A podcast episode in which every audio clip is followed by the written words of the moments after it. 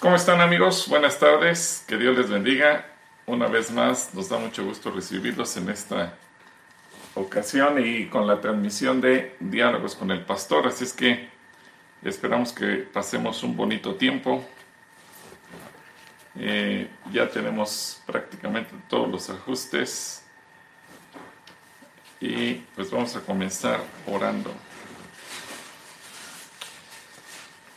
Bueno, Dios, gracias porque tú eres bueno, porque también permites que podamos eh, iniciar en, esta semana 11 de cuarentena. Te pedimos que también tú estés con nosotros y que podamos eh, tener una, una, buena plática, una buena conversación. Ponemos en tus manos este tiempo para que también podamos escuchar tu corazón. Y gracias por todas las personas que estarán conectando durante la siguiente hora y te pedimos que pueda ser algo que disfrutemos. En el nombre de Jesús. Amén. Bueno, pues seguimos en cuarentena, semana 11 de la cuarentena. Hoy algunos negocios, algunas cosas ya iniciaron actividades según el semáforo que el gobierno marcó. Entonces vamos también a esperando que todo esté, esté bien. Si tú saliste a trabajar estos días, pues también platícanos qué tal, cómo te está yendo. Y esperemos que estés muy Bien, eh, te recordamos la dinámica, estamos en vivos, estamos en vivo desde, desde Facebook, desde YouTube y desde Instagram. Entonces, agradecemos tus comentarios para poder eh, leerlos en vivo, las preguntas y darles una respuesta. Y quisiera yo iniciar con una, eh, una pregunta anónima. Eh, me contactaron de manera privada hoy en la tarde y, me dijeron que querían hacer una, una, pregunta, pero que no quieren salir el nombre. Entonces vamos a, voy a darle lectura a esta primera pregunta en, el que, en, en, lo que el resto de las redes sociales nos comienzan a preguntar cosas. Entonces ahí va. Esta es una pregunta de corte más de consejería. Entonces, ok, adelante. A ver, a ver qué te dice. A, ver, qué podemos decirles. Dice, ¿Cuál es la diferencia de edad recomendada que puede haber entre un hombre y una mujer para casarse? Sé que en la Biblia no dice, y he indagado por mi parte y escucho cosas que no me convencen, como en el amor no hay edad, pero creo que no es así. Yo quisiera saber si hay algún punto o deba tomar consideraciones por mi parte. Algún día una relación no se dio por una diferencia de edad de 10 años. Los papás lo veían bien Ambos nos queríamos, solo que al final dudé y por eso tuvimos que parar. Ya no supe si hice bien o no. No creo que en el futuro me suceda algo similar, pero sí me quedó esa duda. Entonces, ¿qué tendrías que decirle a nuestro amigo anónimo? Espero que ya esté ahí conectado viendo la respuesta. Bueno, a nuestro amigo anónimo, creo que hay pocos ejemplos en la Biblia de personajes donde se nos marca la diferencia edad entre el hombre y la mujer. Uno de ellos que me viene a la mente es Abraham y Sara, que había, que llevaba, tenían una diferencia de 10 años que Abraham era mayor que Sara. Y pues tuvieron una buena relación. Eh, no nos aclara, por ejemplo, qué diferencia de edad tenía entre Isaac y Rebeca, pero seguramente también era algo parecido porque Isaac tenía 40 años cuando se casó y supongo que Rebeca eh, era mucho más joven. Ahora, en la práctica, eh, eso hablando de que pues no hay un parámetro bíblico que tú digas en tal pasaje dice el Señor que no te cases con alguien que te lleve o le lleves tantos años. Pero en la parte práctica, yo creo que es donde muchas veces pueden salir a relucir las diferencias. Eh, yo conozco parejas que se llevan varios años y se llevan bien. Yo creo que eso no es tan determinante. Ahora, es más fácil, y no, no por menosprecio ni mucho menos, pero yo creo que hay que tomar en cuenta que la mujer madura más rápido que el varón. Entonces es más fácil que el varón le pueda llevar varios años de diferencia a su esposa que la esposa a él. Porque Además, hay factores biológicos, por ejemplo, la menopausia en la mujer y otros factores que si ella es mucho mayor que el varón, obviamente ella va a entrar a un proceso eh, antes que el hombre y eso puede fracturar la relación sobre todo cuando el hombre llega entre los 40 y 50 años y su esposa ya está en la tercera edad y ya está avanzando en la menopausia y, vienen los cambios, obviamente puede haber dificultades, a diferencia de cuando el hombre es mayor que la mujer. Y repito, eso siempre se compensa porque cuando vemos una mujer en su madurez y en su eh, forma de, de, ser, pues regularmente la mujer nos lleva al varón por mucho y creo que ahí se compensa esa diferencia de edad. Lo ideal también es pues poder envejecer juntos, poder crecer juntos, poder tener los mismos sueños juntos eh, y no que de alguna manera pues de repente uno de los dos se envejezca y el otro siga siendo joven y de repente parezca más la mamá o el papá del cónyuge que el propio esposo o la esposa. Creo que eso también es un factor que debemos tomar en cuenta que los dos cuando eh, tengan hijos pues tengan los mismos ánimos, las mismas ganas de tener a los hijos y de disfrutarlos y no que a lo mejor uno ya esté cansado o que parezca más el abuelito de sus hijos que, que, parecer su papá. Creo que estos son factores simplemente que hay que tomar en cuenta en la parte práctica. Pero, eh, repito, la Biblia fuera de estas parejas que acabo de mencionar, tampoco nos marca una diferencia que sea tan trascendente. Muy bien, pues, esperemos que haya sido clara tu respuesta eh, para, quien sea nuestro amigo anónimo. Eh, ok, bueno, ya no se dejaron esperar las preguntas y ya están empezando a llegar eh, varias, entonces, bueno, que por cierto, Em, este fin de semana en Calacuaya, mientras la gente llega a dejar sus despensas, y el otro día me encontré también al buen Rodrigo en, el supermercado. Mucha gente le gusta este espacio, este programa, pero no se atreven a preguntar. Dicen, no, es que, es que no, ¿para qué hago mi pregunta? Si, es que, es que, ¿qué, ¿qué tal que no pregunto algo interesante? O es que son muchas preguntas. Anímate a dar Ahora, si les da pena dar su nombre, pues que digan. Que, lo hagan anónimo, sí, que lo hagan anónimo, que nos contacten y le vamos.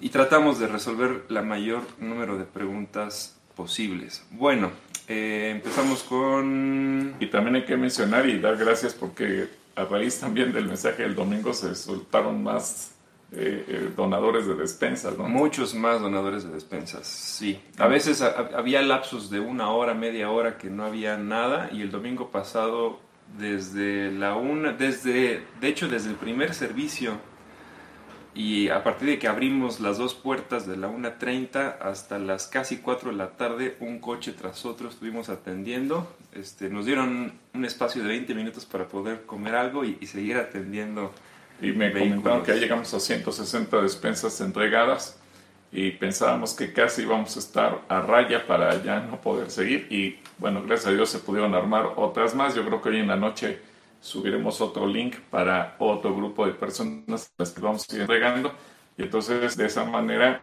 hemos estado entregando de manera permanente sin que nos quedemos absolutamente en cero. Ok, bueno, vamos con las preguntas que se están acumulando. Eh, Adrián Valtierra pregunta, Anuel manda saludos. La otra pregunta era de Arturo, Arturo Roa. Dice, gracias por estos tiempos. ¿Se podrían o se podría ampliar? ¿Podríamos hacerlos más largos? Bueno, ahorita en el momento lo hemos dejado así. También hay otras actividades y no queremos tampoco generar. Y creo que de una hora está bien, porque, te quedas con ganas de, seguir escuchando. Si fuera un programa muy largo, a lo mejor pues, te aburrirías y lo quitaras. Y si lo hacemos corto, te quedas con ganas de más para que el siguiente podamos seguir estando conectados. También nosotros es, es, complicado estar... Sí, sí, sí. No, y además, y además el, el hecho de que... El hecho de que tengamos un límite de tiempo, pues también a nosotros acá como familia, acuérdense que estamos encerrados en la casa, entonces tampoco tenemos que eh, detener las actividades de todos durante tanto tiempo. Y nos hacen el favor de no hacer tanto ruido mientras está. Sí, porque las actividades en casa no paran, pero pero vamos, ahorita. Sí, sí paran de 5 a 6. Bueno, eh, Elisheva Rangel, de 12 años, nos bueno, te saluda primero y dice, ¿cuál es la diferencia entre una revelación y una visión? ¿Es lo mismo?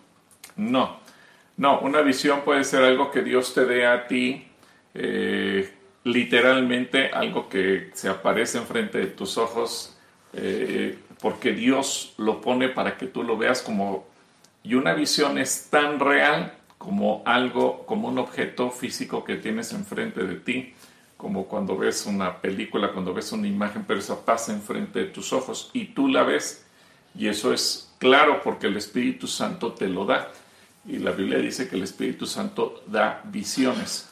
La revelación viene cuando en la palabra tú entiendes y encuentras la aplicación de la palabra y descubres lo que Dios te está diciendo, porque a veces simplemente lees el pasaje, lees un versículo, voy a poner un ejemplo aquí, Génesis 4:22, y Sila también dio a luz a Tubal Caín, artífice de toda obra de bronce y de hierro. Y a lo mejor tú dices, pero eso no tiene nada que ver, eso a mí no me dice nada, está hablando de un hecho histórico, algo que ocurrió hace miles de años. Pero cuando el Espíritu Santo te hace entender algo en particular, a ti te habla tu corazón, y te está hablando, no sé, a lo mejor Dios te dice que tú tienes que dedicarte a estudiar algo sobre eh, metalúrgica y ahí fue tan claro para ti, eso es una revelación, porque ahora el Espíritu Santo te está hablando de manera personal y la palabra cobra vida para ti. Así que Elisheva, una cosa es una visión y otra cosa es una revelación. Espero que te quede claro. Y tú puedes tener ambas. Puedes tener ambas, claro. usted puede hablar a cualquiera de las dos. Eh, bueno, ahí nos manda saludos también Dani Pani. Hola, Dani, García. Tan ricas empanadas que hace Dani Pani. Cómprenle em, empanadas y pizzas. Bueno, aquí nos viene una pregunta un poco pesada. Ha, habido películas que se han hecho sobre alrededor de esta pregunta. Creo que alguna vez en, en Calacoya se atendió un caso parecido. Eh, dice, ¿qué pasa si un papá de sangre dice que se enamoró de su hija? En realidad ella no creció con él, pero cuando se conocen, él le dice esto y tienen relaciones porque ella estaba mal psiquiátricamente. Ya era cristiana, ella pierde su salvación. Bueno, no sé, es que la pregunta es, no sé si realmente sabía eh, que la relación era padre-hija, hija-padre y obviamente pues eso nos habla de una perversión, es algo que es una abominación delante de Dios el hecho de que un padre tenga relaciones con una hija, la hija con el padre, puede ser padre, eh, hija o madre, hijo, y en cualquier formato es una perversión. Entonces, eh, aquí habría que estudiar todo el caso si, ellos sabían que mutuamente tenían esa relación consanguínea o si no lo sabían, etcétera, etcétera, etcétera. Recuerdo hace caso en una iglesia, eh, tuvimos una situación así, pero los dos chicos tuvieron una buena disposición. Ambos eran hijos del mismo padre, pero, pero el papá fue un hombre de irresponsables que andaba teniendo relaciones con cualquier cantidad de mujeres y tenía hijos por todos lados. Así que al paso del tiempo, pues él abandonó a uno y a otra, eh, a cuanta mujer embarazó. Eh, y crecieron en diferentes lugares el varón y la chica. Cuando crecen, coinciden que entran a trabajar al mismo lugar en la Ciudad de México. Y, los dos eh, eran cristianos en diferentes congregaciones. Habían llegado a conocer a Jesucristo y empiezan una relación y se enamoran, pero eh, gracias a Dios se habían respetado, nunca habían tenido relaciones entre sí, pero conforme ellos empiezan a platicarse mutuamente su pasado y quién es, de dónde vienen, y se dan cuenta que coinciden los apellidos, y se dan cuenta que el nombre del papá es el mismo, y se dan cuenta que vienen del mismo pueblo, entonces averiguan y se dan cuenta que vienen del mismo padre. Y entonces cuando fueron a visitar al pastor, el pastor obviamente les aconsejó que rompieran la relación porque pues, eran hermanos. Y los dos accedieron, se, se dieron cuenta que finalmente eh, aunque se habían querido mucho, pero entendieron que eso era una relación de hermanos y no podía trascender a una relación de pareja. Así que este, bajo este contexto habría que revisar si este padre y esta hija se conocían o no se conocían, si realmente sabían de la existencia el uno del otro, o si definitivamente pues el varón abusó de los sentimientos de su hija y de su condición, especialmente de salud, o de no tener una condición mental al 100%. Obviamente, eh, dado como me plantea la situación con la chica, entiendo que la responsabilidad mayor es del papá. Bueno, es un caso particular, sí. pero una eh, pregunta, una respuesta general. Ah, bueno, Ofe León nos saluda y pregunta, yo estaba limpiando un apartamento y la persona que vive ahí tiró libros de ocultismo en la basura. Yo lo miré y de pronto me entró un miedo, pero después oré al Señor y seguí ahí. Pero, ¿puedo seguir yendo a trabajar ahí o no?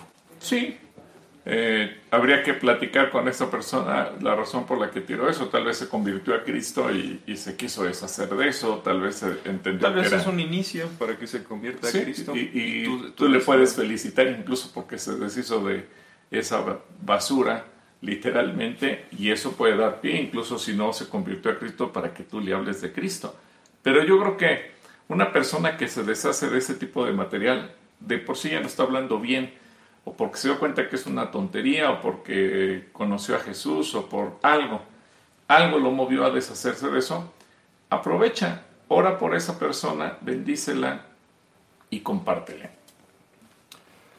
Muy bien, Manuel Chacón eh, nos pregunta, ¿Satanás sabe los pensamientos que tenemos en nuestras mentes? No, los, no, no, porque Satanás no es omnisciente ni omnipresente ni todopoderoso. Él, él no puede saber todo de ti, no puede saber todo de una persona. Él está limitado. Obviamente, Satanás es muy astuto y Satanás intuye cosas. Digo, pues él, él, conoce al género humano, conoce cómo somos los hombres y las mujeres, él conoce todo y sabe cómo reaccionamos. Y entonces él sabe poner tentaciones y sabe poner de alguna manera eh, dardos de fuego, como dice la escritura, que pueden ir contra tu mente, contra tu corazón para intentar destruirte.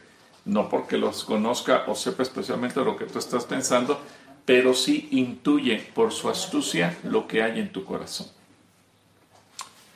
Muy bien. Em, María del Carmen nos pregunta, y antes, antes de hacer la pregunta, yo quiero platicar. Eh, tengo un amigo que es pastor en en otro país. Y él, él ha usado este tiempo de la cuarentena para tener eh, cena del Señor con sus hijos. Sus hijos obviamente son, son pequeños. El mayor tiene 12, de ahí tiene 10 y otro tiene 6 años.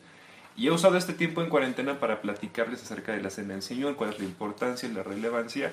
Y él ha compartido la cena del Señor con ellos. Pero María del Carmen nos pregunta, eh, bueno, Carmen Sánchez, mi pregunta es la siguiente. ¿Está bien que los niños tomen la cena del Señor, ya que donde yo me congrego todos la toman? El pastor dice que en la cuaresma se hacía en familia.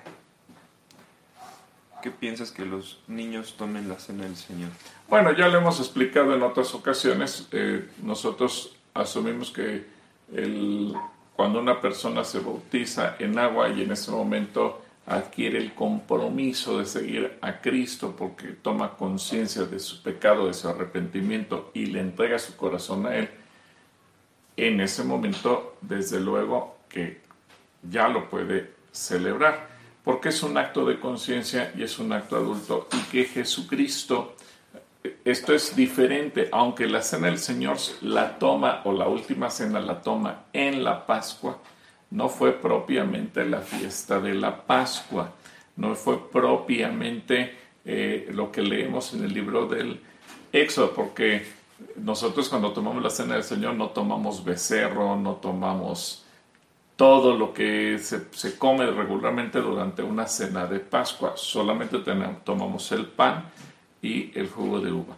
Ahora, sin embargo, bueno, yo respeto también lo que otros pastores en otras congregaciones hacen y yo no quiero eh, constituirme juez ni crítico de nadie, simplemente le digo lo que nosotros hacemos en el centro cristiano.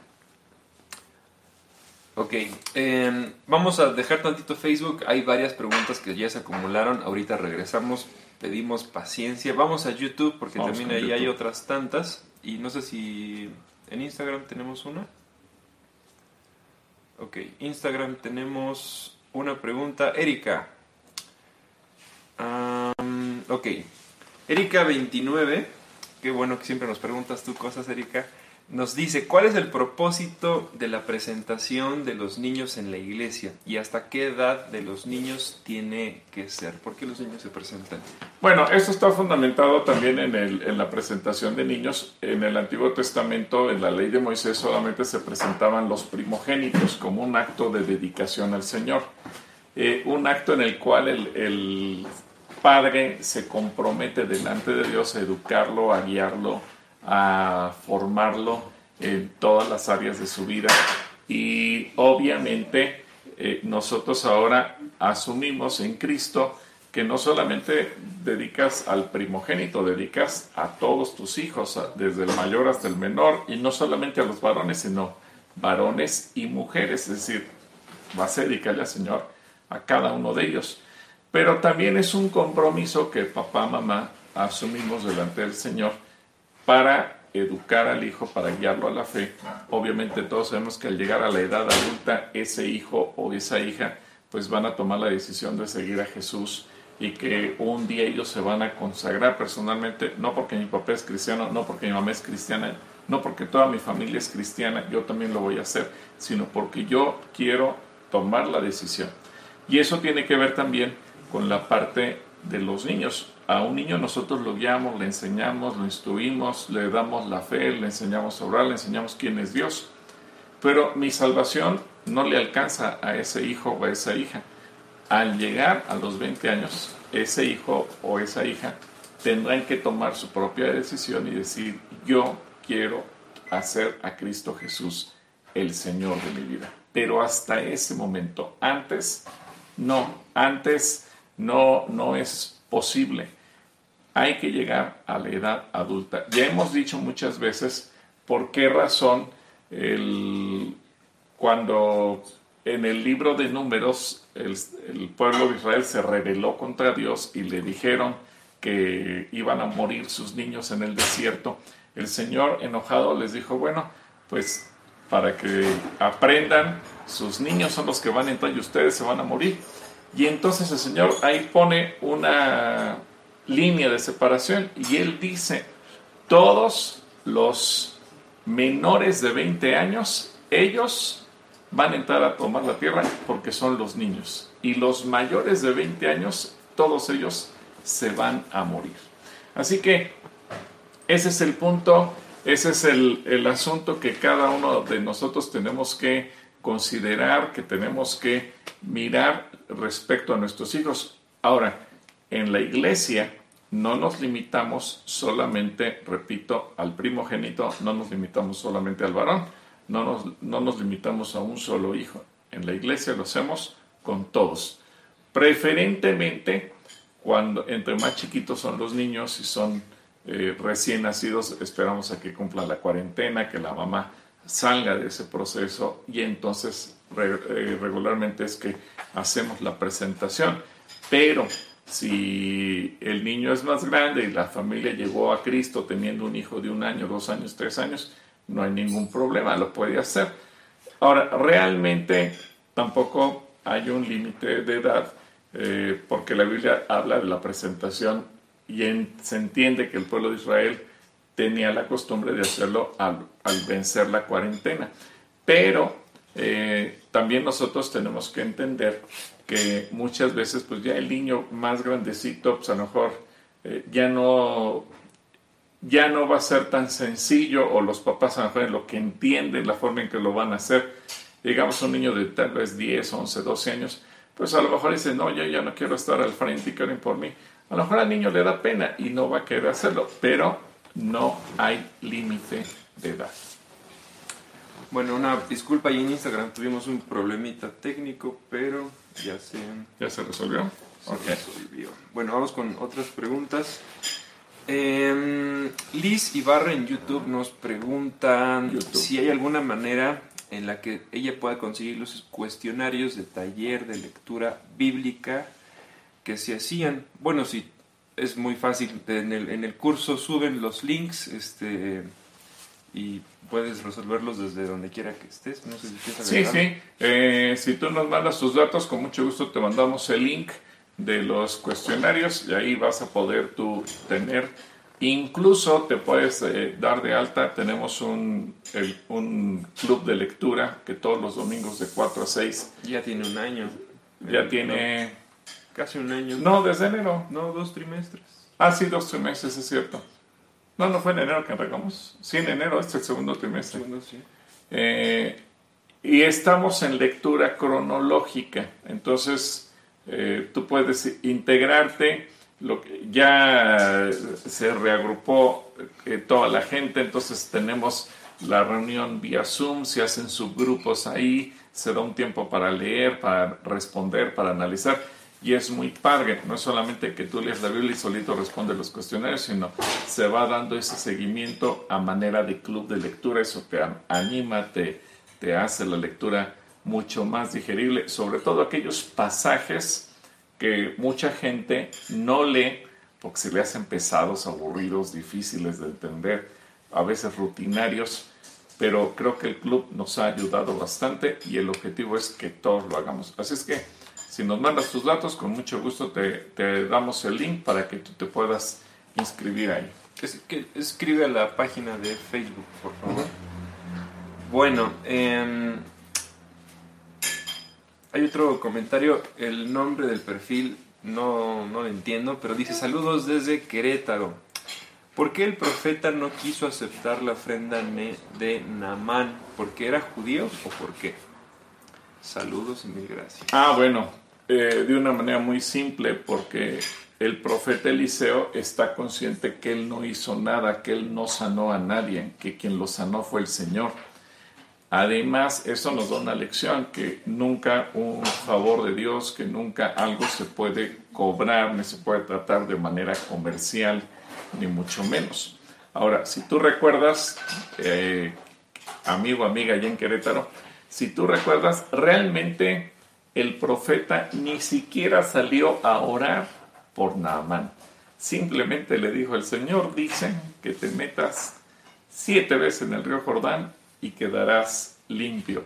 Eh, Le manda un mensaje y pues al, al, a Naamán, el sirio, ni siquiera le gustó lo que Dios le pidió. Le- él le dijo, ¿y acaso no hay en mi tierra mejores ríos que el río Jordán? Y él, él se metió al agua pues, porque le insistieron sus, siervos y la gente que iba con él. Pero creo que aquí el aprendizaje que tenemos de este pasaje es, no es nuestros actos lo que sana a la gente, es el Señor. Y por lo tanto, cuando tú vas a orar por alguien, no puedes aceptar que te paguen por esa oración. Eh, Sergio Estrada pregunta cómo poder obtener ministración para mi mamá, ya que acaba de fallecer mi abuelito y necesita ayuda con su duelo. Bueno, yo te recomiendo que el jueves eh, veas la transmisión del grupo de mujeres. Eh, aquí le hago una propaganda clarita. El tema que va a tratar es las pérdidas, cómo trabajar con las pérdidas Y el duelo. y el duelo, sobre todo ahorita por el asunto que estamos viviendo y que mucha gente ha perdido familiares, a veces han perdido negocios, se han perdido trabajo, se han perdido muchas cosas. Entonces, este jueves se va a tratar este asunto, se va a transmitir por YouTube, se va a transmitir por Facebook y se va a entrevistar a un especialista eh, también en tanatología. Se va a ver desde el aspecto bíblico, pero también desde el aspecto eh, humano, la parte del alma, porque acuérdate que somos espíritu, somos alma y somos cuerpo. Entonces, la atención que necesitamos en un duelo, pues es integral, porque pues sabemos espiritualmente, sabemos que ese ser, en este caso la abuelita, si fue cristiana, sabemos que está con el Señor y sabemos que un día la vamos a volver a ver. Sí, pero a nivel alma queda un hueco, queda un vacío, queda un dolor. Y esa parte es la que muchas veces no sabemos cómo vamos a enfrentar. Entonces, yo te recomiendo que lo, mires. Obviamente se va a orar por este tipo de personas. Se va, van a poder hacer preguntas. Porque además ahorita, por la situación de la cuarentena, pues no podemos hacer la administración como regularmente la hacemos. Ok. Em, Sara Pérez nos pregunta si es lo mismo el Hades y el Seol. Sí, es lo mismo. Más que uno está en hebreo y otro está en griego, pero exactamente lo mismo. Bueno, y Levana en YouTube también eh, nos hace una pregunta que de hecho esta pregunta se resuelve estando en Israel, pero eh, a ver, a ver qué tienes que decirnos. Em, dice, se refiere a Génesis 1.5, ¿cómo medían el tiempo en ese entonces? Y bueno, te mando saludos también. Ah, bueno, gracias. Muy interesante. Llamó Dios a la luz día y a las tinieblas noche, y fue la tarde y la mañana un día. Acuérdate que el, el tiempo laboral o el tiempo en el que la gente podía estar de pie y dedicarse a cualquier actividad es desde que sale el sol hasta que se mete el sol. En ese entonces, pues no había manera, no había electricidad, reloj. no había reloj, no había manera de medir el tiempo y entonces lo que se hacía era que desde que se metía el sol hasta que volvía a salir se consideraba la noche. Al paso del tiempo, ellos, bueno, no, no, no, no. Bueno, al paso más bien de los siglos se fueron generando el tratar de medir eh, y hablar de la primera, segunda, cuarta vigilia, vigilia. Y entonces una noche, pues eh, más o menos, porque tampoco era muy exacto, la iban dividiendo por fases para considerar ellos cada una de esas etapas, lo mismo que se hacía a lo largo del día. Pero en el día era mucho más sencillo o en la noche cuando había luna, porque sabían el tiempo que pasaba la luna en, volverse a meter o el sol desde que salía hasta que anochecía y entonces se iban tomando las horas del día desde que sale el sol hasta que se pone. Y entonces sabían que cuando estaba el sol exactamente encima de nosotros, pues era el mediodía y obviamente el ser humano siempre, aunque no siempre ha tenido tecnología, pero siempre ha sido inteligente y siempre ha tenido la forma de poder plantearse eh, esas líneas imaginarias que son las horas. Ahora, eh, también es importante cuando tú estás en Israel entender que el calendario o la forma en que ellos miden el tiempo no es como nosotros la medimos. Nosotros consideramos un horario de 24 horas a las 12 de la noche o 0 horas, digamos que esa es la línea imaginaria, a las 0 horas o 24 horas o 12 de la noche, como le quieras llamar, en ese momento comienza el día. Y comenzamos 1, 2, 3, 4, 5 de la mañana, de repente empieza a salir el sol, 6 de la mañana, 7, 8, 9, 10, 11, 12, así hasta que llegas a las 12 de la noche o las 24 horas y se nos acaba un día. Ellos siguen exactamente el mismo modelo que establece Génesis capítulo 1, la tarde y la mañana. Es decir, cuando se mete el sol, para ellos comienza el nuevo día. Y ahí comienzan ellos a contar el tiempo. Es decir, ahorita aquí son las 5 de la tarde con 35 minutos. Más o menos en una hora se empieza a meter el sol y cuando se mete el sol se acabó el martes y comienza el miércoles, que en realidad ellos tampoco le llaman lunes, martes, miércoles, jueves, viernes, sábado y domingo.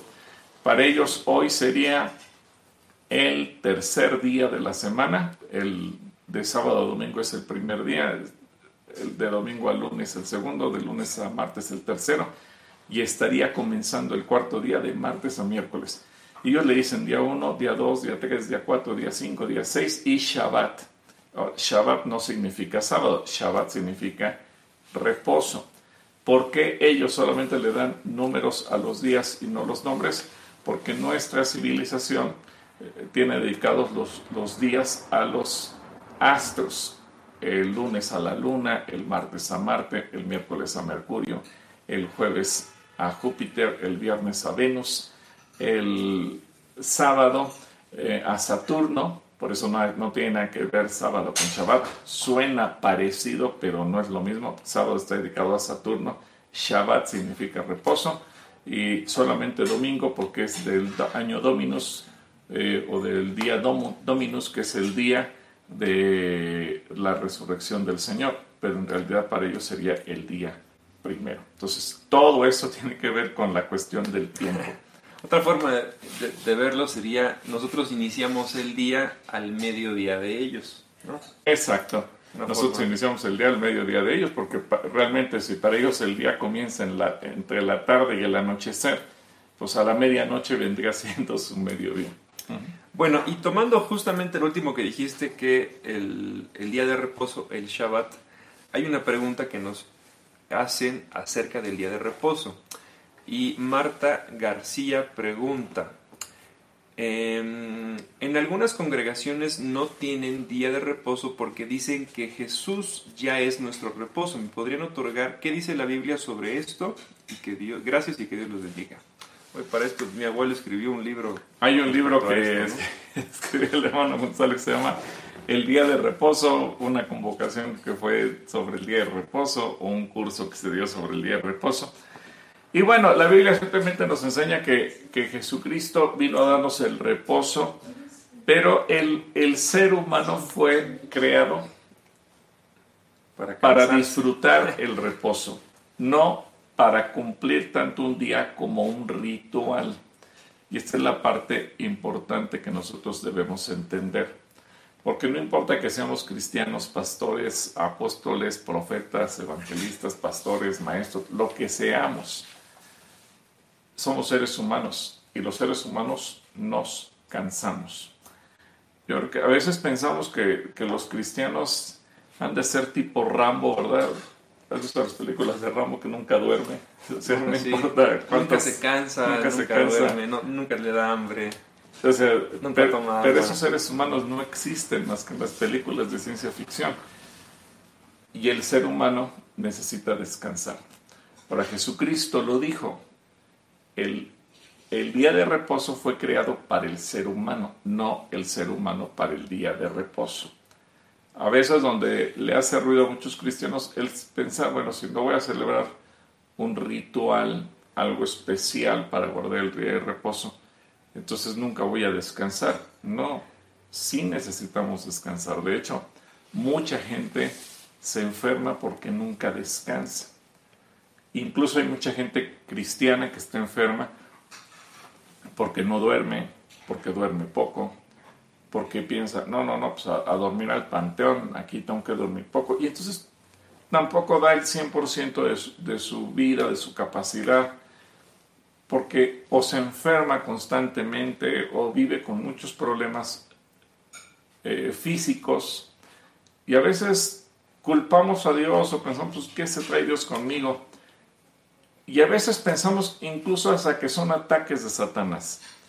Pero no son ni ataques de Satanás ni pruebas de Dios. Simplemente es imprudencia nuestra que tampoco descansamos. O no dormimos bien en las noches o tampoco tenemos un día para descansar.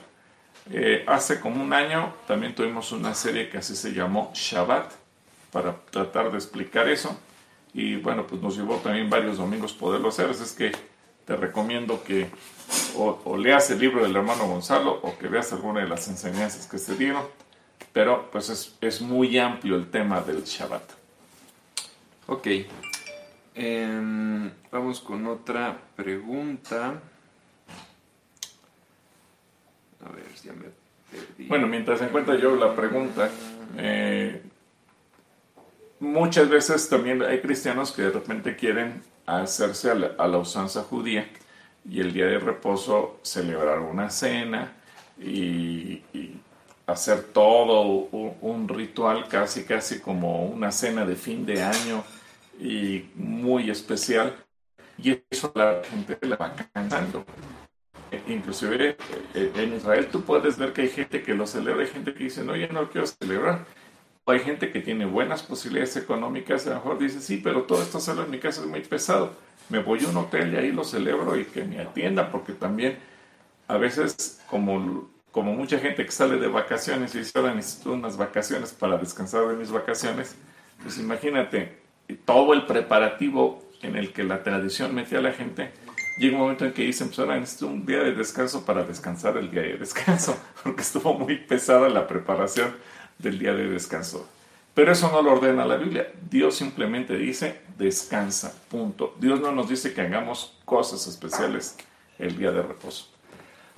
Bueno, hay mucha gente que está preguntando acerca de los cuestionarios. Si tú quieres saber acerca de los cuestionarios, no podemos ni darte el link porque son puras letras y números, ni ponerlo en pantalla porque no podrías eh, textearlo o, ponerlo para llegar hasta, hasta la página. Pero te invitamos a que visites calacuaya.com o calacuaya.org.mx, que es nuestra página oficial. Y en cursos, vete a la sección eh, de los cursos del domingo a las 4 de la tarde. Ahí está el Club de Lectura Bíblica y puedes inscribirte de alguna manera muy sencilla y te van a llegar todos los, eh, los cuestionarios bíblicos. Cada semana es un cuestionario diferente, hay calificación de cada uno de ellos y hay un avance progresivo. Entonces, te invitamos a que visites la página de internet de Calacuaya y veas los datos de, eh, del, Club de Lectura Bíblica para todos los cuestionarios. También nos preguntan acerca de los bautismos.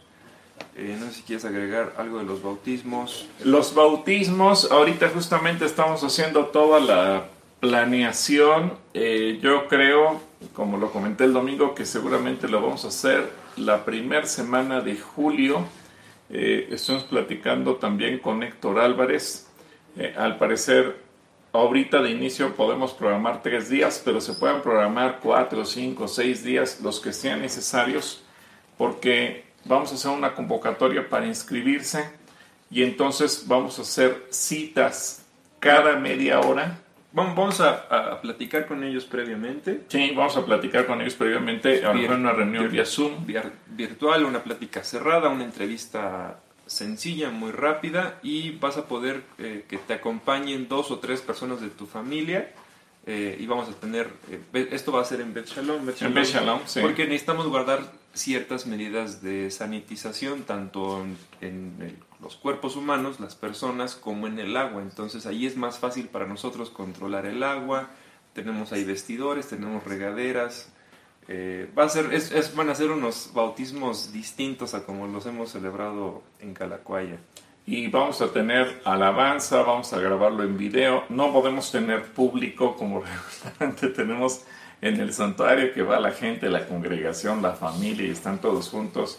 Es decir, vamos a, a romper mucho de los protocolos y de las cosas que estamos acostumbrados a hacer Tampoco vamos a tomar la cena del Señor como lo hemos venido haciendo los últimos años. Pero, repito, el objetivo es dar el servicio que la gente requiere, el que se, le podamos ayudar a cumplir con la meta de bautizarse, eh, hacerlo bien. Eh, en Bechalón tenemos una alberca donde la gente puede entrar, tenemos regaderas para que la gente se pueda bañar antes de entrar y después de salir del agua y cumplir con todas las medidas de sanitización. Eh, se va a hacer todo, todo lo que se tiene que hacer cumpliendo con las normas de higiene para evitar contagios, para evitar contactos, etcétera, etcétera. Pero al mismo tiempo, pues que la gente pueda cumplir con eh, este paso en su vida espiritual dentro del discipulado. Ok.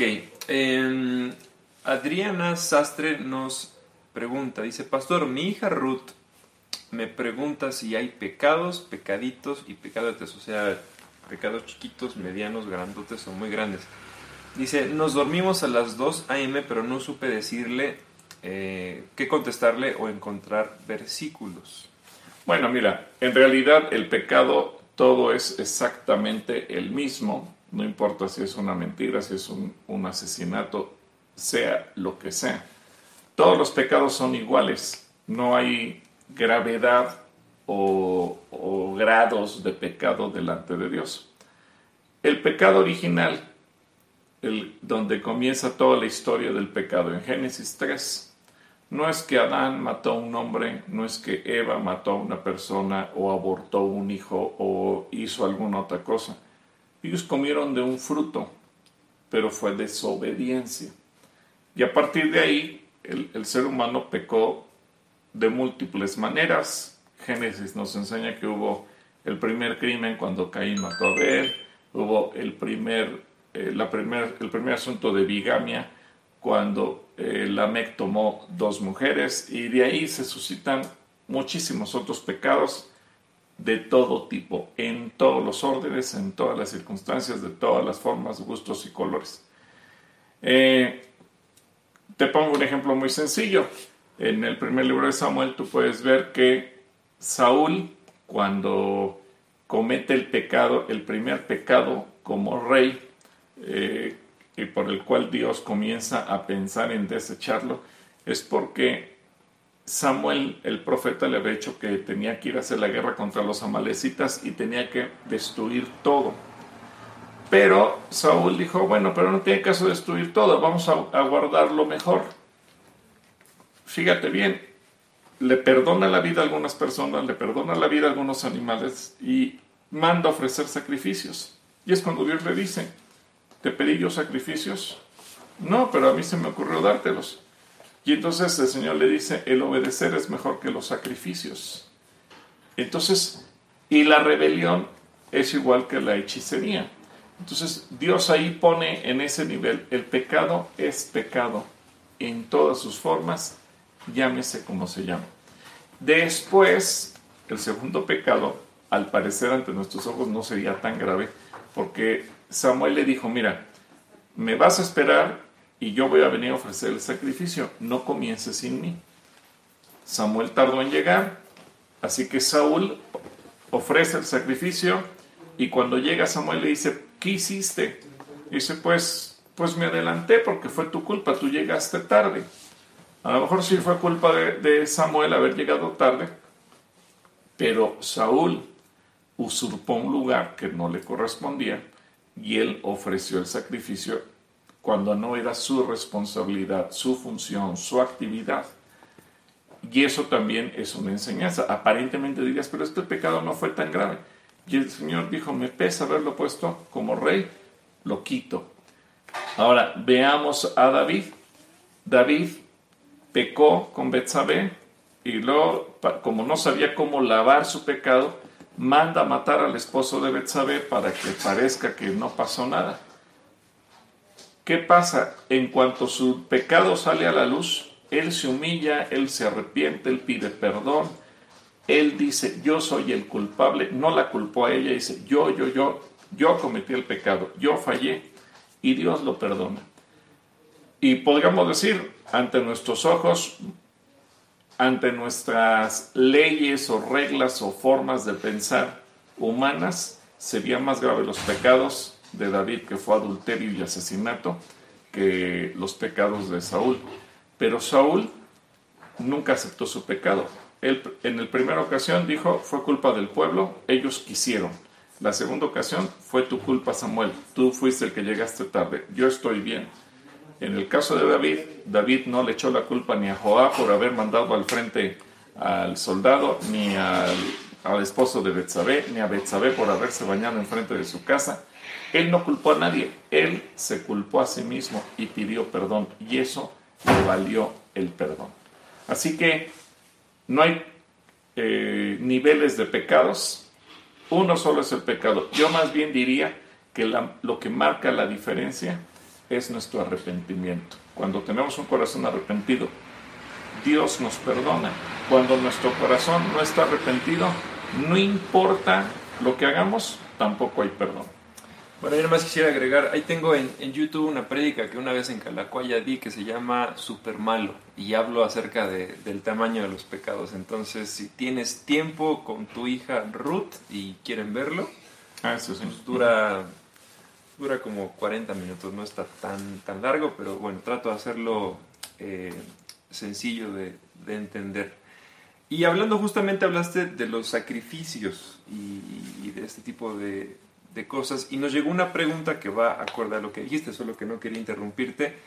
Eh, Luz eh, Garneros o Granados, no sé cómo se llama, eh, dice, ¿por qué en los sacrificios era necesario el derramamiento de sangre? Porque el Señor desde un principio estableció que el pecado traía como consecuencia la muerte.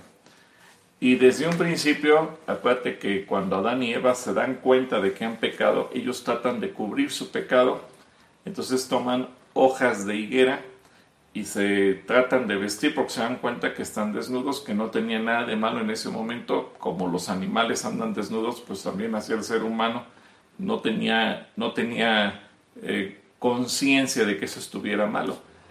Y de repente, entonces el ser humano descubre el pecado y trata de ponerse algo para cubrir lo que su conciencia le dice que está mal. Y el Señor tiene que sacrificar los primeros animales para poder hacer las, las primeras vestiduras. Dice, ok, ser humano, ok, tú ya pecaste, tú ya fallaste, pero no te vas a cubrir el pecado con unas hojas ahora te, será necesario que muera alguien inocente y dos animalitos, uno para que pudiera cubrir a Adán y otro para que pudiera cubrir a Eva, tuvieron que ser sacrificados para que ellos pudieran tener sus vestiduras. Y lo mismo sucede eh, al, día de hoy. Y posteriormente, siempre los sacrificios llevaron eh, ese tinte de tener que sacrificar a un animal, tener que eh, matar a alguien, derramar sangre inocente. Y cuando Jesucristo viene, Jesús es el sacrificio perfecto y Él derrama su sangre. Jesús no nos perdona o no logra el perdón por haber vivido una vida justa o una vida perfecta, que sí lo hizo. Pero el simple hecho de que Jesús tuviera esa vida justa y perfecta no nos perdonaba. Era necesario que Jesús muriera y que derramara su sangre preciosa para que el perdón pudiera cumplir con lo que demandaba la justicia de Dios. La paga del pecado es la muerte. Ok, nos pregunta, nos pregunta Naomi eh, Rivas de 12 años si existe el tiempo para Dios. Para Dios no existe el tiempo. También eh, Pedro nos recuerda que para el Señor un día son como mil años y mil años como un día. Pero mira, Naomi, es muy interesante eh, y tú lo, lo, sabes ahorita porque tú estás en la escuela. Pero ¿qué pasa? E, el planeta Tierra, imagínate que, que mi mano es el planeta Tierra. Cuando el planeta Tierra da una vuelta sobre su propio eje, en ese momento se cumplen 24 horas. Para nosotros que estamos dentro del planeta Tierra, acaba de ocurrir un día. Déjame ver si por aquí tenía Sí, tengo aquí unas pelotitas. Creo que esto Bueno, ya fue por su material didáctico. Hay mucha gente que nos está eh, mandando saludos. Fíjate bien. A ver. Esto nos puede ayudar. Le pedí a Joel que él me ayude. Esto vamos a suponer que es el Sol. Este, este eh, pelotita es el planeta Tierra. Nosotros estamos aquí adentro. Dios está como nosotros afuera de esto. Y Dios estableció que el planeta Tierra diera vuelta sobre su propio eje y pasa un día. Para ti y para mí que estamos aquí adentro ya pasó un día. Dios está fuera, Dios está fuera del tiempo. Pero el planeta Tierra Dios diseñó que le dé vueltas alrededor del Sol y una vuelta alrededor del Sol constituye un año. Y nosotros que estamos adentro del planeta Tierra estamos dando vueltas alrededor del Sol y van pasando los años. Dios está fuera de eso, Él está fuera de esa dimensión. Así que para Dios no pasan los días, para Dios no pasan los años, porque Dios está mucho más allá. Dice que los cielos de los cielos no lo pueden contener. Si Dios estableció que el, tiempo se mide en función de esos movimientos, pero Dios está más allá, Él está fuera de esos movimientos. Nos quedan cuatro minutos, entonces vamos a, Pasó rápido el tiempo. Pasó muy rápido, pero cuatro minutos. Nos pregunta Verónica Morales, cuando el Señor Jesucristo murió en el infierno, les predicó para salvación. ¿Podría ser que personajes como Judas y Saúl se hayan arrepentido? No, bueno, el, simplemente lo que dice la escritura es que Él bajó para dar testimonio, pero al final de cuentas, pues la gente que murió sin tener la oportunidad de haberse arrepentido, no existe arrepentimiento una vez que una persona está muerta. Bueno, y también en Facebook nos han estado llegando varias preguntas, pero una de ellas, bueno, dos. Una fue si el domingo hubo cena del Señor. Sí. Sí, sí hubo. Eh, si no te quedaste al final de la transmisión, te perdiste la cena del Señor. Eh, aunque sí tenemos que reconocer que en Facebook se nos fue la transmisión. Pero si quieres tomar la cena, puedes eh, ir a YouTube y encontrar el mensaje de este domingo eh, de cualquiera de los tres servicios, irte al final, los últimos 15, 20 minutos, por ahí vas a encontrar la cena del Señor, la respuesta de la calatrivia, eh, las preguntas para el pastor y los saludos finales. Y nos preguntan si mañana miércoles se puede llevar despensa durante, las, durante la mañana. No, mañana miércoles no, porque te recuerdo que el miércoles es el día de descanso de todos los servidores del centro cristiano. Eh, todos los que estamos de tiempo completo. Entonces las guardias se establecen lunes, martes, jueves, viernes y sábado eh, por la mañana y el domingo de 1 a 6, pero de una y media a 6, pero regularmente los miércoles está cerrado el centro cristiano porque tampoco hay personal, no hay guardias, así es que te suplicaríamos que en lugar de ir mañana pudieras ir el jueves, el viernes o el sábado. Cualquier otro día te esperamos. Eh, Elisheva, de 12 años, otra vez pregunta, pastor, ¿puedo yo estudiar el Apocalipsis? Sí, sí, seguramente Jesucristo dice que Él se revela a los niños, así es que Elisheva, si en tu corazón hay estudiar el Apocalipsis, estudialo, yo creo que Dios te va a hablar. Bueno, pues nos quedan dos minutos, no sé si quieres que contestemos alguna otra pregunta, ¿quieres hacer alguna oración? Pues oramos, yo creo que me preocupa mucho porque estaba yo viendo en la mañana una nota que se espera 12 millones de desempleos a lo largo de este periodo que está viviendo nuestro país, 12 millones de familias que van a quedar sin ingresos, sin empleo, eh, cadenas de restaurantes que están planeando cerrar, etcétera. Es decir, sí tengo esa carga por la gente, por, por sus necesidades, por su economía. Estamos rebasando los 10.000 muertos en esta pandemia cuando al principio se decía que no llegaríamos ni a 6.000. Es decir, no tenemos un panorama circunstancialmente que parezca bueno y yo quisiera orar por ello. ¿Okay? Pues Señor, oramos por cada persona que en este momento está sufriendo por causa de esta situación que nos ha tocado vivir en el mundo y en México en particular. Ante la economía, empresas que se están cerrando. Yo quiero orar por estos 12 millones de personas que se estima que perderán su empleo.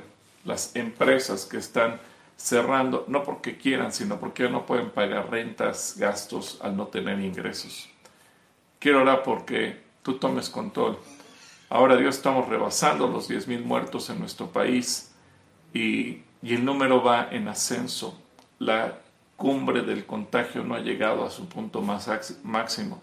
Se espera que todavía sean muchos más, miles más los que se enfermen, los que mueran. Dios, solamente hoy nos ponemos de acuerdo para pedirte, ten misericordia de México, ten misericordia de este pueblo, ten misericordia de este país y que lo que estamos viviendo, así como en tiempos de Elías, permita que el pueblo pueda voltear sus ojos a ti y reconocer que Jesucristo es el Señor. Y en ese nombre precioso y poderoso te lo estamos pidiendo. Amén. Amén. Pues bueno, quedaron muchas preguntas pendientes, este, pero contestamos las más interesantes. Que les bendiga. Instagram se nos van todos y pues despedimos esta sesión. Ya tenemos preguntas para iniciar pasado mañana. Gracias por darnos la oportunidad de estar en la sala, en el comedor, en la cocina, donde ustedes nos estén viendo. Les mandamos un abrazo. Que Dios les bendiga.